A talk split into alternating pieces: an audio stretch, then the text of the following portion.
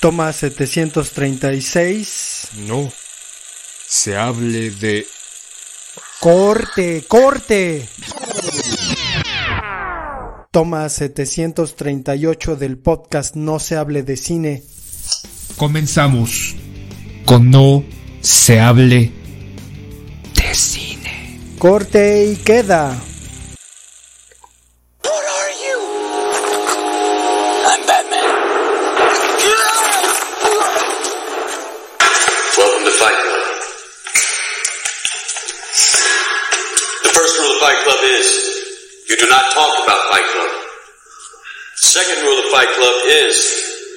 You do not talk about Fight Club. Third rule of Fight Club someone yells stop, goes limp, taps out. The fight is over. and you will know my name is the Lord when I lay my vengeance upon thee.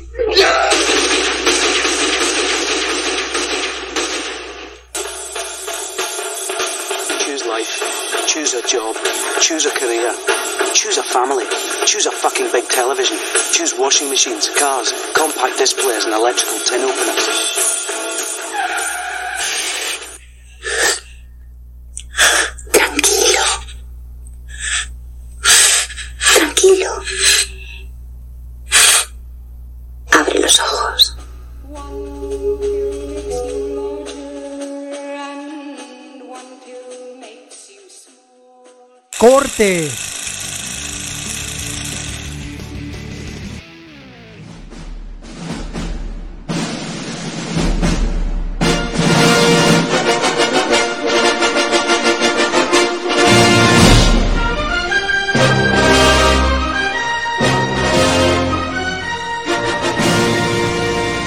Bienvenidos a No se hable de cine.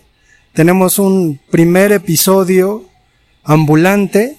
Tenemos un primer episodio en donde salimos a la calle. Ya ven que el Chile y yo siempre nos la pasamos de patas de perro, entonces salimos para honrar quizás un poquito nuestras memorias con respecto a un lugar emblemático de la Ciudad de México que pues nos dio el bautizo de hipsters, ¿no? Sila, yo creo que a partir de que descubrimos este lugar, pues ya nos hicimos hips, hipsters y pues aquí estamos otra vez. De pronto los cuates siempre se, se mofan de que el y yo vengamos de vez en cuando, creo que ya no tanto como antes a este lugar. Pero ¿cómo te encuentras el día de hoy, Sila, bajo las instalaciones de la Cineteca Nacional? Pues muy bien, venimos aquí pues, a narrarles, contarles, a transmitirles un poco de nuestra experiencia y por ejemplo los este los eh, puntos o las transformaciones que ha sufrido la Cineteca. Te mencionabas ahorita poeta, pues que venimos, ¿no? Aquí fue nuestro casi apadrinamiento como cinéfilos del, del cine de autor, cine de arte, el denominado, ¿no? Casi, casi hipster, pero fue casualidad. O sea, no fue por una intención propia, pese a que ya nos gustaba el cine en ese entonces, cuando íbamos en el CCH, fue este, el maestro de lectura, me parece, Alejandro Ugalde, ¿sí, no? No, Era- no, no, Alejandro Flores me parece se llamaba un, un gay que nos mandó para acá, no sé si a ver una película o no sé, también me acuerdo que creo que no estábamos tan chicos cuando llegamos o no sé, no me acuerdo, de pronto Nemocine no está haciendo mucho su trabajo, pero pues me acuerdo que nos mandaron a ver una película que al final pues ni siquiera vimos, vimos otra, ¿no? Y en otra parte, pero toda esa aventura pues nos llevó a este lugar en el que estamos acá sentaditos. Parece que estoy en Walmart, Chila, pero bueno. es por, por el efecto de este domo, ¿no? Ya hablaremos de las transformaciones que ha tenido la Cineteca, pero sí, nos mandó el maestro de lectura a ver una película, la que sea, y quisiéramos un pequeño resumen o sinopsis.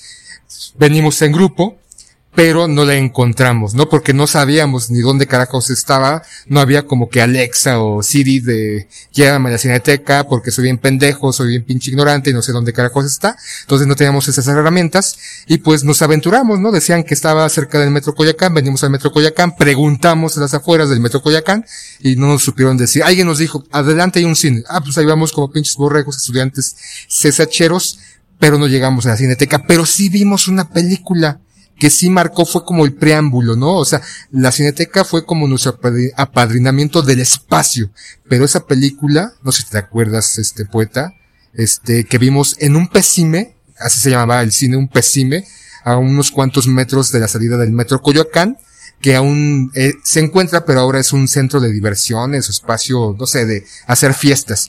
¿Qué película vimos esa vez?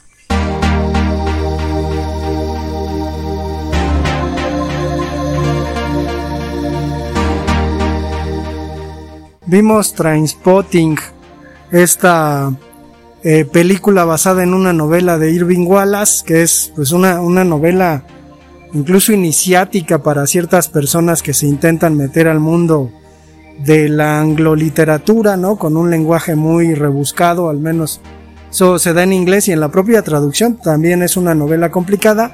Sin embargo, nosotros la vimos y nos identificamos con estos cuates escoceses que pues sienten que Escocia es una mierda. En nuestro tiempo nosotros pensábamos que México era una mierda y pues nos identificamos además las largas caminatas que hacían estos personajes. Nosotros al borde de la elección universitaria pues estábamos ahí al pendiente. Sin embargo, Sila, yo me acuerdo y no estoy seguro a ver si, si tú recuerdas. Creo que salimos del cine porque nosotros ya teníamos un, una especie de ritual este, de amistad de ir al cine comercial a ver películas y a tener en un cuaderno una lista en la que calificábamos todo con 10 como Todo con 10 pinches ignorantes, ¿no? Fuimos a ver Día de Independencia y salimos, no mames, una obra de teatro, una obra magistral, 10. Menos tú estás pendejo, ¿ok, hijo? Pero, pero pues como ahora, ¿no? Que somos profes y que le ponemos 10 a todos, ¿no? Pero bueno, el asunto es que, eh, pues nos dimos cuenta de este, de este otro cine que quizás ya cada uno por su cuenta había medio vislumbrado en Canal 11, Canal 22. Había unas, unas funciones en Canal 9, me parece, de TV UNAM tiempo de filmoteca a las 12 de la noche para todos los este, sonámbulos o que no podían dormir. Pasaban esas películas, muy buenas películas, pero hasta las 12 de la noche, ¿no? Pues ya quien las veía en ese momento. Lisa Owen era quien hacía la introducción de esas películas. Lisa Owen es una gran actriz que por cierto aparece haciendo una gran escena en la película de Ruiz Palacios que se llama Museo. Y bueno, a ver si, si es así, si la, me acuerdo que terminamos de ver Trainspotting y como éramos unos cinéfilos desquacerados en realidad, creo que íbamos más al cine que a la escuela, nos lanzamos al cine Tepeyac en la noche y llegamos, ajá, y llegamos para ver una película que es lo mejor de mi vida con Michael Keaton y Nicole Kidman. Y supongo que algo, algo sucedió, ¿no? Es decir, vimos una película comercial hollywoodense, este, que toca las fibras, ¿no? De los sentimientos. Y vimos otra película, pues mucho más elaborada, con un muy buen soundtrack con la que nos identificamos. Y me parece que ahí se marcó con fuego un rumbo que nos llevaba desde Azcapotzalco hasta Coyoacán, creo que cada miércoles que nos era posible, y creo que íbamos a la escuela solo para vernos y poder agarrar de allá camino y venirnos para acá, pero sí, sí, no, sí pasó eso. Sí, sí, así fue al principio, pues fue ver Transpotting o La vida en el abismo, título en español, y fue como que alguien nos abriera el cráneo, nos sacara el cerebro, nos diera una enjuagadita y de repente empezara a jugar fútbol con nuestro cerebro, nos pateara constantemente, nos volviera a meter y algo pasó en nosotros. Porque Transporting fue como que nos quedamos en la pendeja. Sobre todo, hay varias escenas, ¿no? Escenas desgarradoras, escenas muy profundas, escenas surrealistas. Y fue como nuestro inicio, ya veíamos tiempo de Filmoteca, Canal 11, Canal 22, pero ver esta fue esta comparación entre estos jóvenes, ¿no? Porque eran jóvenes y salía Iwan McGregor, salía este, eh, Kyler, bueno, varios actores que ya actualmente hacen cine en Hollywood, algunos de ellos, otros han tenido películas Iwan McGregor, como El libro de cabecera, como este, Star Wars, este, Transporting 2, este, otro actor que no recuerdo ha estado en este, La caída del con negro, este, y otras, otras películas hollywoodenses taquilleras. Entonces, eh, no eran así como actores desconocidos, pero más allá de los actores que obviamente imprimieron en nosotros a través de su actuación esta correlación entre sus vidas y la vida de nosotros, porque de repente era como esa búsqueda de qué voy a hacer, ¿no? O sea, tengo que ser lo que marca, marca la sociedad, lo que está o debe de ser un joven en su crecimiento adolescente,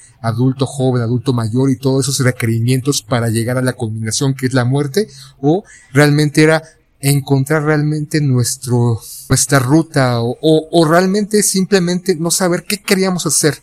Y posteriormente fue lo mejor de mi vida con Michael Keaton y Nicole Kidman, una película también emotiva como suele ser, directa al corazón, con un final estremecedor que también, no sé si a ti poeta, pero a mí sí me sacó una lagrimita, fue el, el culminar ese día, ¿no? El, el no venir a la cineteca o no llegar a la cineteca, pero eso nos dio el interés, el, gusto, la necesidad. Yo creo que más interés una necesidad, ¿no? Porque queremos saber qué chingados es eso, porque esa película que fue Transporting, o sea, ¿qué significa, no? Insisto, ya veíamos otro tipo de cine, cine de arte, cine de autor, pero creo que esa nos abrió un parámetro, todo un bagaje de necesidades y curiosidades. ¿Cómo ves, poeta? Pues es que ahora pensando en todo lo que comentas, creo que nuestro encuentro con la cineteca, más allá de esa asignatura eh, que nos dio este profesor, pues se dio de manera muy orgánica, ¿no? De repente llegamos a este lugar que, que curiosamente ahora que veníamos caminando, Sile y yo nos damos cuenta de que somos viejos porque, pues antes, eh, el paisaje era distinto a como se ve ahora, ¿no? Y recordábamos a nuestros adultos que decían, antes en este lugar había esto y pues efectivamente, quizás cuando nosotros entramos y vimos pues un edificio relativamente grande que dice ahí Cineteca Nacional y que, que pues tenía un estacionamiento gigante, pues nos llamó la atención, ¿no? Y parecía que poquito con las películas, con este descubrimiento de que hay todo un circuito, ¿no? De cines que proyectan este tipo de películas y de irlos conociendo, de darnos cuenta que no solo en la cineteca podíamos ver películas interesantes, relevantes, sino en otros lados creo que pues nos terminó por abrir un panorama más allá de la serie de películas que vimos, que pues ahorita vamos a, a comentar algunas de ellas, supongo, pero creo que sí ese encuentro con, con este lugar se dio en nosotros de manera pues muy orgánica, ni siquiera creo que sabíamos lo que significaba que supongo que en aquel entonces ya había snobs que venían a la cineteca, digo, el Chila contaba ahorita que, que pues hay una fotografía por ahí extraviada de los cuates del CCH, pues, este, tomada aquí en la cineteca. Yo me acuerdo, pero no sé dónde esté esa fotografía.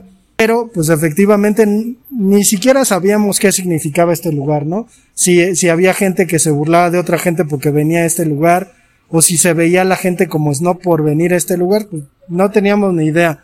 Nosotros veníamos porque nos gustaba el cine, porque nos hacían descuento de estudiante y pues porque podíamos dar el rol y caminar y platicar y platicar. Que mencionas esa, esa, esa foto. Sí, fue una foto que mmm, me parece que la tomó Carlos, ¿no? Este, pero algo anecdótico de ese momento, incluso ahorita le comentaba al poeta, que fue que, este, lo menciona, ¿no? La cineteca de los 2000 o 90, finales de los 90, pues tenía este estacionamiento inmenso por Real de Mayorazgo, entonces este, entrabas y era pues al fondo ver este edificio con las letras en blanco Cineteca Nacional. Nos tomamos la foto, pero curiosamente un policía se nos acercó y nos dijo, no pueden tomar fotos. ¡Ya valió madre! Y lo comentaba el poeta. Imagínate, ¿no? O sea, hace más de 20 años era imposible, o sea, había ese, esa restricción aparente en este sitio. Ahorita pues todos sacan su celular, eh, graban eh, eh, incluso en vivo los live por TikTok, por Instagram, por Facebook. Entonces, en ese momento pues nosotros pues nos vapulearon ligeramente, ¿no? Al negarnos esa, ese pues gusto, ¿no? De sacarnos esta foto. Pero bueno, vamos a un poquito a, a, a los datos duros de la Cineteca. La Cineteca creció o fue creada en 1974, pero su ubicación no era aquí, su ubicación era en los estudios ríos de Churubusco, en una, en uno de los, este, ¿cómo se llama? Estos espacios, sets, se acondicionó para hacer esta esta cineteca donde albergara la, la, el- la filmografía nacional e internacional y pues que pudiera ser proyectada ese tipo de películas. En el 80, en 1980 se hizo el primer foro internacional de la cineteca, ya hace un buen de años. Y en el 82 pues se quemó la cineteca. Se decía esta, y creo que en el momento lo comentamos, que una de las causas o de las teorías por la cual se quemó la cineteca fue porque albergaba filmes, filmes referentes al 68, a la matanza de Tlatelolco. Entonces había que desaparecerlos y de qué manera, pues algo vistoso, ¿no? Hagamos una mega hoguera y quememos ese espacio. Y ya después, la cineteca fue inaugurada en el momento, en el lugar en donde nos encontramos el 27 de enero de 1984 albergando pues no solamente un lugar para proyectar películas, sino también para albergar este acervo fílmico, incluso guiones y demás. Podías incluso como estudiante, no necesariamente, no sé si de cine, poder acceder a estas este proyecciones, o sea, meterte un cuartito, dejar tu credencial, ¿no? Como en la escuela, y ya te prestaban el carrete o el cassette y podías hacer tu, tu análisis sobre la obra o ver el guion original o una copia del guion. Y después, este, ya para el 2011, sufre esta renova, esa remodelación, la Cineteca, donde eh, crearon cuatro salas más, donde se, donde se encontraba el estacionamiento, pues montaron esta, estas nuevas cuatro salas.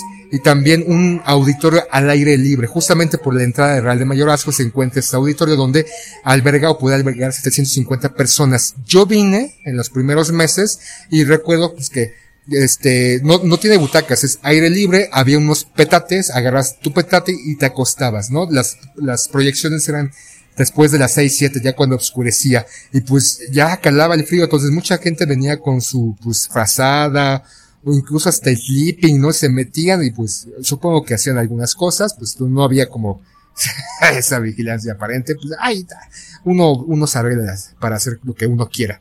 Y pues podías ver gratuitamente las proyecciones. Y también en este, entre la sala vieja y la sala nueva se hizo una bóveda, como una especie de tragaluz. Cuando fue inaugurada o reinaugurada la cineteca, pues sí hubo pues un 50-50, ¿no? Gente que le gustaba y gente que no le gustaba esta nueva cineteca. Sobre todo porque pues era como pues venir aquí, ¿no? Sí, gente hipster, gente pues intelectual o, gustosa del cine realmente no era tanta la audiencia como ahorita podemos ver. Ahorita creo que esta remodelación y todos los elementos que conlleva las redes sociales y demás han ampliado este el que la gente sin importar que sea pues gustosa del cine, cinéfilo, estudiante, lo que tú quieras, o hipster, o pseudo intelectual, o mamón, o culero que quiere venirse a burlarse de los demás, o sentirse eh, Dios entre los pobres pendejos, ha aumentado. Entonces, pues sí, no sé a ti qué te parece esta nueva cineteca. Ya has venido muchas, muchas veces, pero en lo particular a mí no me gustó al principio, no sé, yo estaba como, ya me sentía como viejito hace muchos años, ¿no? Yo, yo quería mi vieja cineteca. Ah, también hay que mencionar que también se creó un museo, ¿no? Un museo, incluso hemos venido a ver una, una, este, exhibición, no recuerdo con exactitud cuál, ahorita el poeta nos va a refrescar la memoria. Vimos Stanley Kubrick, ¿no? Bastante buena una buena revisión sobre la filmografía. Supongo que en algún momento nos vamos a aventar un episodio sobre este director, pero pues de, de pronto a mí me, me tomó abruptamente el cambio porque yo dejé de venir bastante tiempo, digo por, por mis actividades, pues ya no me era posible venir hasta acá, sin embargo Sila pues creo que nunca ha dejado de venir y él sabe más sobre el asunto y sobre el trauma que le que le causó que cambiaran la cineteca, ¿no? Sin embargo, me siento como si estuviéramos haciendo una de estas películas de este tiempo en donde estamos nostálgicos, rememorando nuestro pasado y revisándolo, ¿no? Revisitando pues todas estas experiencias. Sin embargo, también me acuerdo que comenzamos un poquito a seguir eh, los circuitos, ¿no? Cinematográficos, digo, no solo aquí en la Biblioteca México, allá en Valderas, dentro de la Ciudad de México, pues se exhibía en el fósforo. Entonces, eh, como decía en mi primera intervención, venir a la cineteca, pues nos abrió un mar de cine y tuvimos la oportunidad de ver varias películas, de, de ser, creo que eh, críticos incipientes, ¿no? Digo, no tenemos una formación, pero al final lo interesante del asunto era siempre terminar de ver la película, salir y platicar sobre la misma como un ejercicio crítico. Eh, me parece que un ejercicio sin, sincero, sin tantas eh, ámpulas intelectuales, porque pues nos, nos la arreglábamos con lo que sabíamos. Y pues era, ¿no? Pero yo particularmente recuerdo una película que creo que vine a ver cuatro veces durante cuatro días seguidos. Creo que dos de ellas me acompañó el Sila, que es el libro de cabecera de Peter Greenaway. Curiosamente,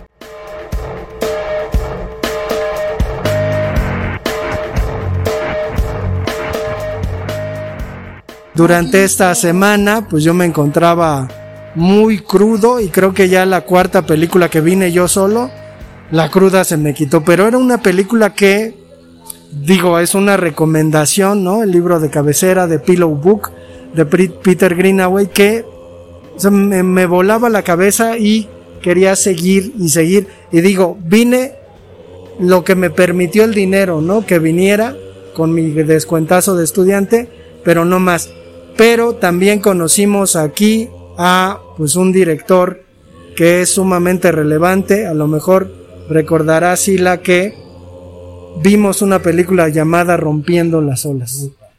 Película complicada, no densa, no con el ritmo que nosotros pues teníamos de, de ver películas, que de alguna manera nos rompió, pero nos rompió más el asunto de que al salir de la sala, que creo que nos agarró un temblor, te acordarás que empezó a temblar y la película estaba tan buena que y además Aquí volteamos a ver, nadie se salió de la sala, todos se quedaron ahí, la función siguió, ¿no? Y ya, al final pues, cerraron, ¿no? Las puertas dijeron, bueno, ya no pasó nada, cerraron, pero curiosamente en Rompiendo las olas de Lars von Trier, cuando salimos, la mayoría de mujeres estaba llorando y nosotros no. Y eso nos causó una sensación muy extraña que obviamente después comentamos, pero sí era evidente, ¿no? Es decir, ¿qué pasa con esta película que es capaz de conmover a un género y a otro no? ¿No? Entonces, pues conocimos a quien yo considero uno de los directores de cine al menos más importantes para mí.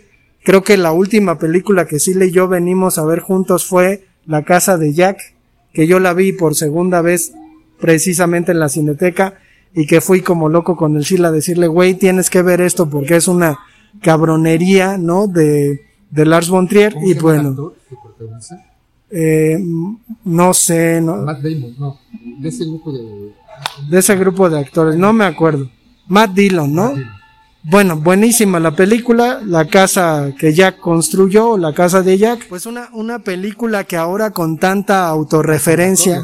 Sí, sí, sí. Al, pur- al purgatorio en ese manejo. Incluso sale este Mephistófeles, este, ¿o ¿cómo se llama? Dante Alighieri. Bueno, eso pasa por no estar cerca de la literatura, Sila.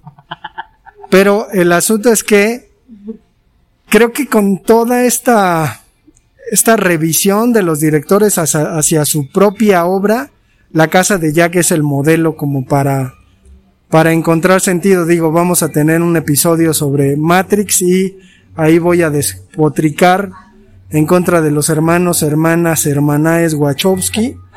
Pero, pues ya, ya hablaremos. Pero, ¿qué otras películas recuerdas, Sila? Varias. Ahorita un, que mencionas, por ejemplo, este, el libro de cabecera del director Peter, Peter Greenaway, precisamente también sale este Iwan McGregor. Esa película eh, visualmente me estremeció, me, me cautivó, es estéticamente este manejo de la fotografía, de las imágenes, del color. Incluso fuimos a ver una exposición de Peter Greenaway al Museo de Tamayo, posterior a ver la película, me parece, en donde había varios de sus carteles, el, el La pasa del arquitecto, este, y ahorita no me vienen a la mente otros. Pero, por ejemplo, esta película para mí me marcó bastante por la intención o el deseo de ser, de estudiar artes visuales. Peter Greenaway, un director inglés que también estudió artes visuales y una parte de, de este estudio de las artes visuales fue precisamente porque él quería que en sus películas, en sus filmes, las escenas fueran obras de arte. Eh, eh, en, en este manejo de la luz, de los colores, de los elementos, de los cuerpos, de la, de la forma de plasmar esta imagen frente a la pantalla. Entonces, esta película me orilló o me mandó a estudiar artes visuales. Y sobre todo, no sé, el soundtrack también, incluso está hay una parte donde está este, desde el soundtrack, este YouTube, también me parece con su rapa. Igual estoy cometiendo un error, ya después este, me corregiré si estoy en, en, en lo incorrecto, pero ahora rompiendo las olas. Es una película con un ritmo semilento, con un ritmo que te está, o sea, no te está mostrando y te está mostrando con este Lars von Trier, eh, uno de los directores con este estilo de filmación dogma. Una, el dogma es filmar una película en el momento, no, no marcar, no hablar del pasado, del presente, del futuro. Es hablar de lo que se está viviendo en ese instante, la historia de ese instante. No, no jugar con efectos especiales, no jugar con otros, eh, este, de la, la, la, la cinematografía, es ser pureza completamente. Es difícil, ¿no? Porque de repente, pues, él maneja ese estilo, o el posible manejo de este estilo pudiera no cautivar o este gustar al público, pero rompiendo las olas, incluso sale esta, una actriz que ahorita no recuerdo que es muy, muy buena actriz, eh, tan buena que no la recuerdo, pero sí, este, el ver que, el, que las mujeres salieran llorando, y ahorita que haces referencia, poeta, a, a esta película, tiempo después, yo vine a ver otra película que se llama, este, no recuerdo cómo se llama. 29 palmas. Así se llama la película.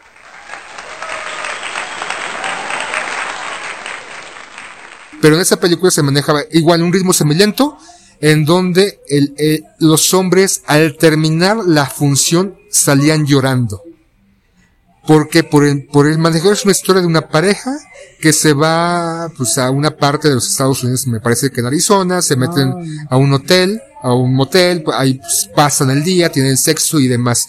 Y después se van a una parte despoblada y sucede un acontecimiento que marca a ambos personajes, tanto al hombre como a la mujer. Al principio de la escena, de esta escena intensa, desgarradora, uno piensa como espectador, ¿en qué se basa la escena? Va a haber una violación.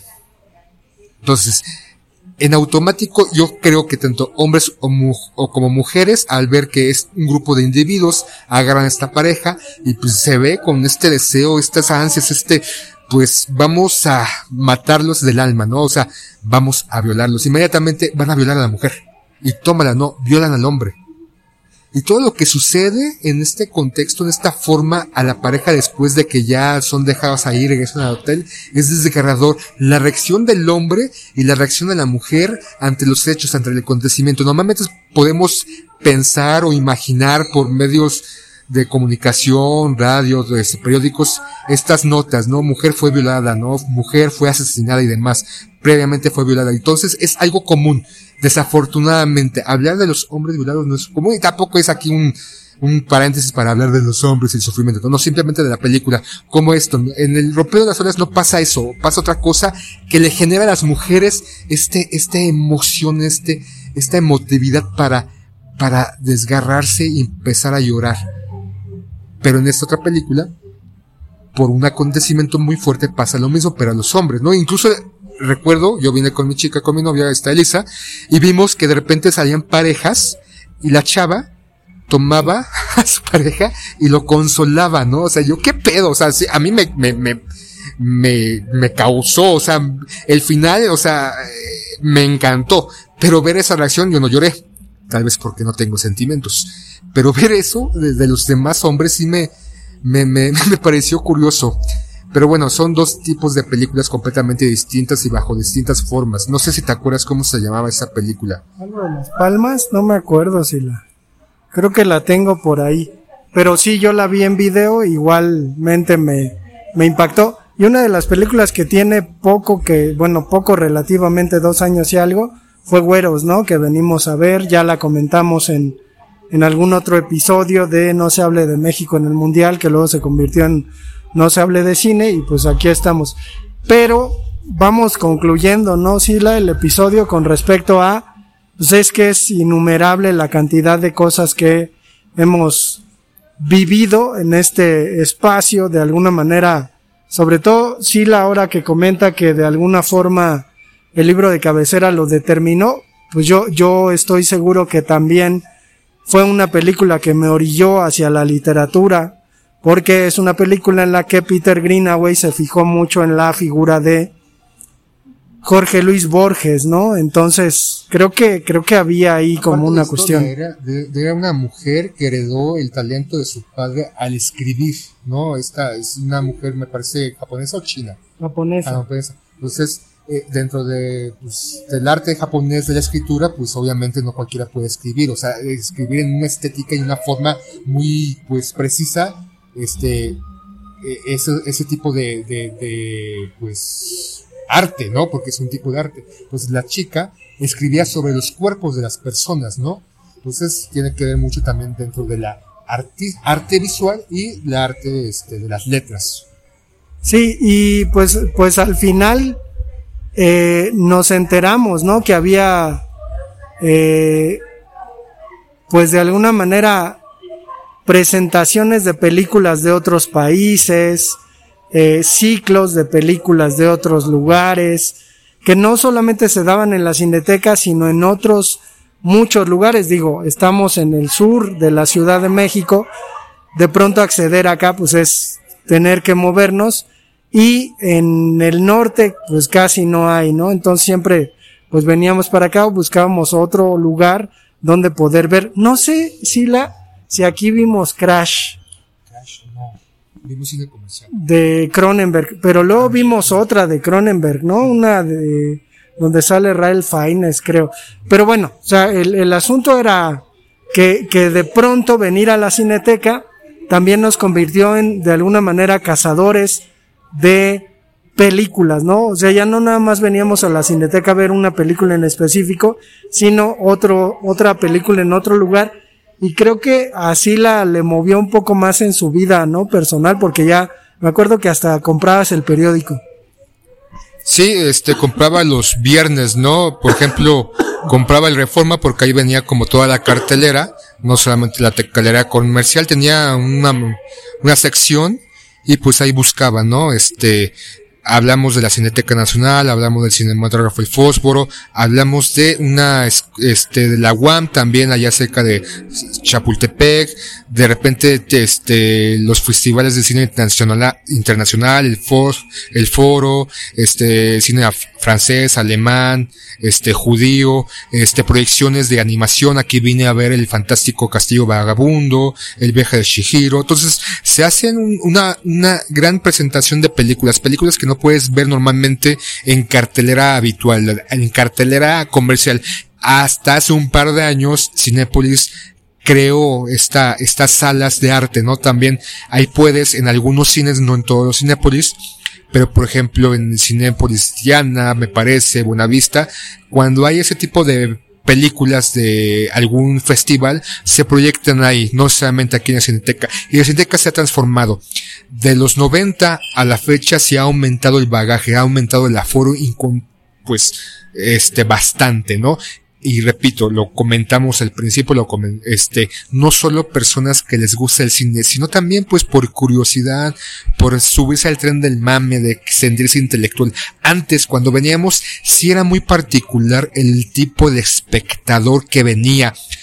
Creo que éramos los pocos chavos jóvenes de 16, 17 años que venían a la cineteca. Normalmente eran de 23, 24 estudiantes de la carrera, o profesores, o maestros, o gente que fue desarrollando este gusto desde muy temprana edad y ya sus 50, 60, 70 años venían a la cineteca. Estoy hablando de los 90. Después de la remodelación, ese tipo de, de, de público cambió completamente, se abrió, para bien o para mal, porque uno puede decir, pues, o sea, ya la gente no solamente viene por el gusto de ver cine, a veces solamente pues por aparentar, ¿no?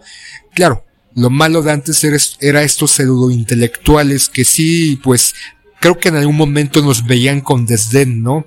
Porque pues nuestras pláticas no eran tan profundas y no siguen siendo tan profundas. Pero bueno, ha, ha habido apertura, que es lo bueno, entonces es, es importante también eso. Algo para concluir, poeta. Pues nada más, eh, decirle a las personas, ¿no? Que, que nos escuchan de aquí, de, de la Ciudad de México, pues que se den una vuelta para acá, que vean una película. Y para quienes nos escuchan fuera, si alguna vez vienen a la ciudad, creo que conocer la Cineteca Nacional, pues también es un poquito conocer la ciudad, ¿no? Este, conocer, pues, eh, que este es un país muy grande en el que se intenta impulsar eh, al cine, ¿no? Nacional e internacional. Entonces, creo que, creo que me quedo con el asunto de vengan para acá. Yo le doy un punto extra a mis alumnos. Si vienen para acá, se toman una fotografía en la cineteca. Punto extra sobre promedio, ¿eh? Entonces. ¡Neta, qué chingón! Pues eso está cabrón, como soy medio barco. Pero, pues ahí está la invitación. Pues también, ¿no? Antes de venir o después de venir, está muy cerca al centro de Coyacán, ¿no? Se pueden ir a echar una chela o a una nieve, o aquí incluso pasando Río Churubusco hay una pulcata, una pulquería, una cuadra de Río Churubusco. Entonces también la accesibilidad, también pueden llegar por metro, metrobús, o por auto, caminando si ustedes quieren, y sobre todo, el, el, después del cine irse a comer pues unos taquitos, unas pizzas o lo que ustedes quieran, o nada más ir al café Jarocho aquí al centro de Coyacán, que también posteriormente ya cuando no venía con el poeta, venía con, con Elisa o con alguna vez con Ruth, una, Ruth, una amiga, este, pues pasábamos hacia Coyoacán a tomar nuestro café Jarocho y nuestra dona. Con Elisa, pues mi, mi pareja, pues veníamos y nos pasábamos a comer algo, ¿no? O a tomar yo porque ya no toma. Vamos a dejar el episodio hasta acá. Recuerden que tenemos redes sociales, no se hable de fútbol arroba gmail.com, Instagram, Facebook y ya. Corte y queda.